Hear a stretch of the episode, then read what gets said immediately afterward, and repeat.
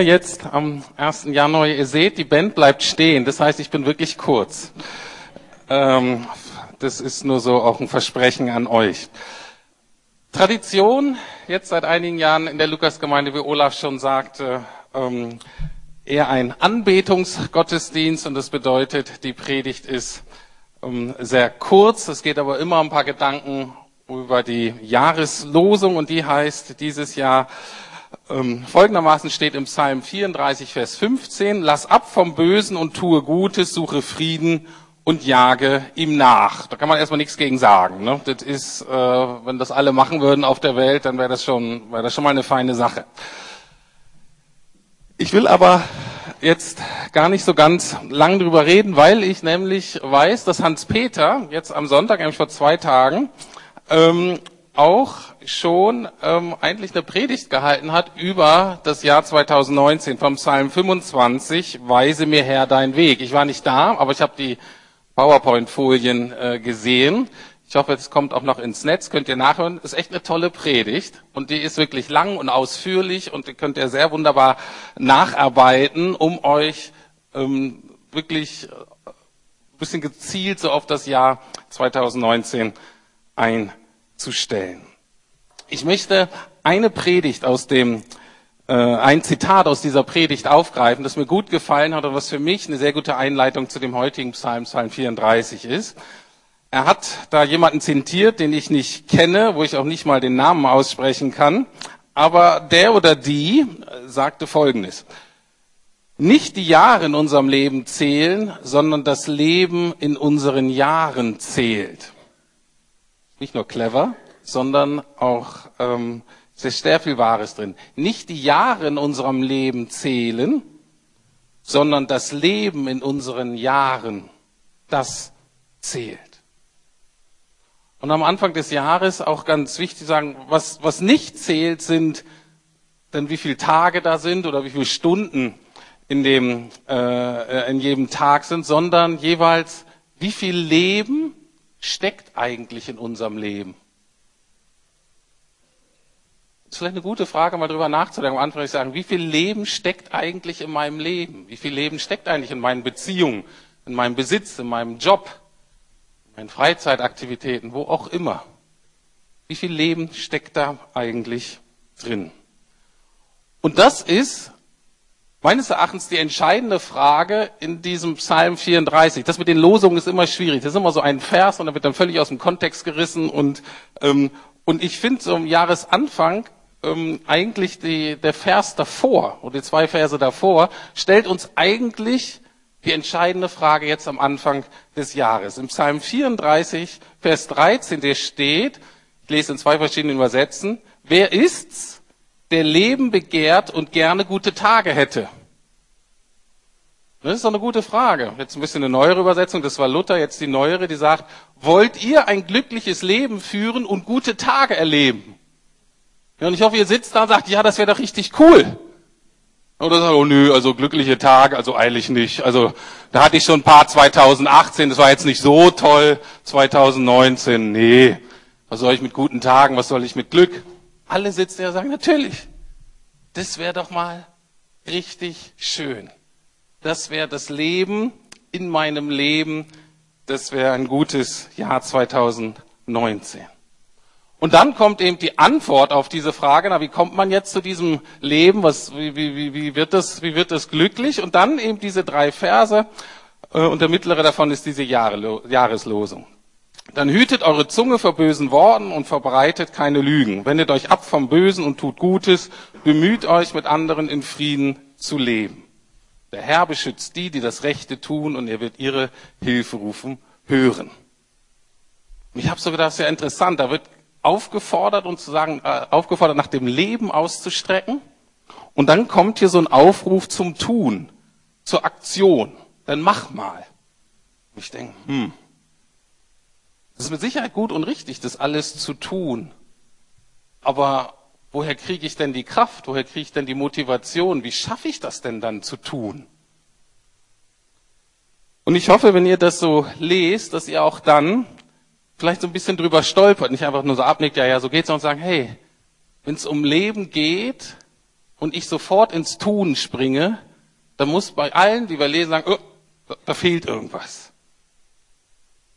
Sondern, wenn es um Leben geht, dann muss von jedem von uns eigentlich standardmäßig die Reaktion kommen, ich muss mich erstmal hinwenden zur Quelle des Lebens, um von da Leben zu empfangen, um dann das natürlich durch mich durchfließen zu lassen zu einem vernünftigen, praktischen Leben.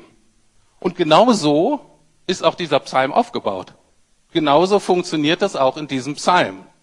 Ähm, und deswegen lohnt sich den mal ganz zu lesen. Und die ersten sechs Verse dieses Psalms sind ein Aufruf, Gott anzubeten, sich auf ihn auszurichten. So fängt das an. Weil Gott natürlich weiß, weil alle Heiligen wissen, na, wo sollen wir das denn herkriegen, dieses Leben? Wo gibt's denn das? Wie sollen wir denn unser Leben verändern können, wenn nicht wir uns zuerst auf Gott ausrichten? Und das mündet denn in diesen beiden Versen, diese Ausrichtung auf Gott. Ich suchte die Nähe des Herrn und er hat mir geantwortet. Er rettete mich aus aller Angst. Alle, die zu ihm aufschauen, werden strahlen vor Freude. Nie werden sie beschämt sein. Und genau darum soll es jetzt eben an diesem ersten Gottesdienst im Jahr gehen. Quasi stellvertretend für alle Gottesdienste, die wir dann am Anfang jeder Woche beten, aber auch hoffentlich stellvertretend von jedem von uns zu Beginn eines jeden Tages, den wir vor uns haben, einer jeden Stunde, einer jeden Aufgabe, jeder Herausforderung, die auf uns warten, wollen wir damit beginnen, Gottes Nähe zuerst zu suchen uns zuerst auf ihn auszurichten. Weil dort ist das Angebot, dass wir da unsere Ängste überwinden. Ich weiß nicht, wie es euch geht, wenn ihr in 2019 guckt, gibt so ein paar Dinge, die mir Angst machen. Worüber ich mir Sorgen machen könnte. Ich wirke ja immer so ganz entspannt und zuversichtlich, so ein bisschen meine Persönlichkeit. Aber glaubt nicht, dass ich das durchhalten kann, dass mir das immer so gegeben, als ob ich das genetisch so hätte. Diese, dieses Loswerden der Sorgen, diese ganzen Dinge, über die ich mir, mir negativ ausmale manchmal. Diese Ängste werde ich nur los in der Gegenwart Gottes. Nicht, wenn ich plane, nicht, wenn ich mit Leuten rede, in der Gegenwart Gottes. Wenn ich mich ausrichte auf ihn, dann wird er groß und die Ängste kleiner. Oder aber das Thema Scham. Wie geht es euch, wenn ihr 2019 guckt? Da gibt es vielleicht Dinge, die wirklich herausfordernd sind. Obwohl ich schon sehr viel freier geworden bin in Gottes Liebe, in Annahme von Scham, gibt es doch immer noch diese Herausforderung, ah, vielleicht doch nicht im Licht zu leben, vielleicht doch nicht zu zeigen, vielleicht doch nicht ganz ehrlich zu sein. In Gottes Gegenwart kann ich das lernen. Da weiß ich, er lächelt wirklich und ich kann mit allem kommen. Und das macht mich frei.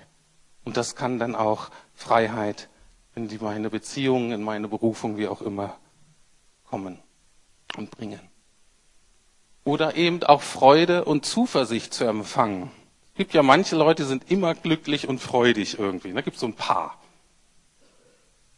Aber auch da, ich habe das nicht intravenös jeden Tag irgendwie gelegt über Nacht, sondern ist auch etwas, was immer wieder geschenkt werden muss und was Gott aber so gerne schenkt in seiner Gegenwart, die Freude wieder neu zu haben, Zuversicht wieder neu zu empfangen. Und darum geht es.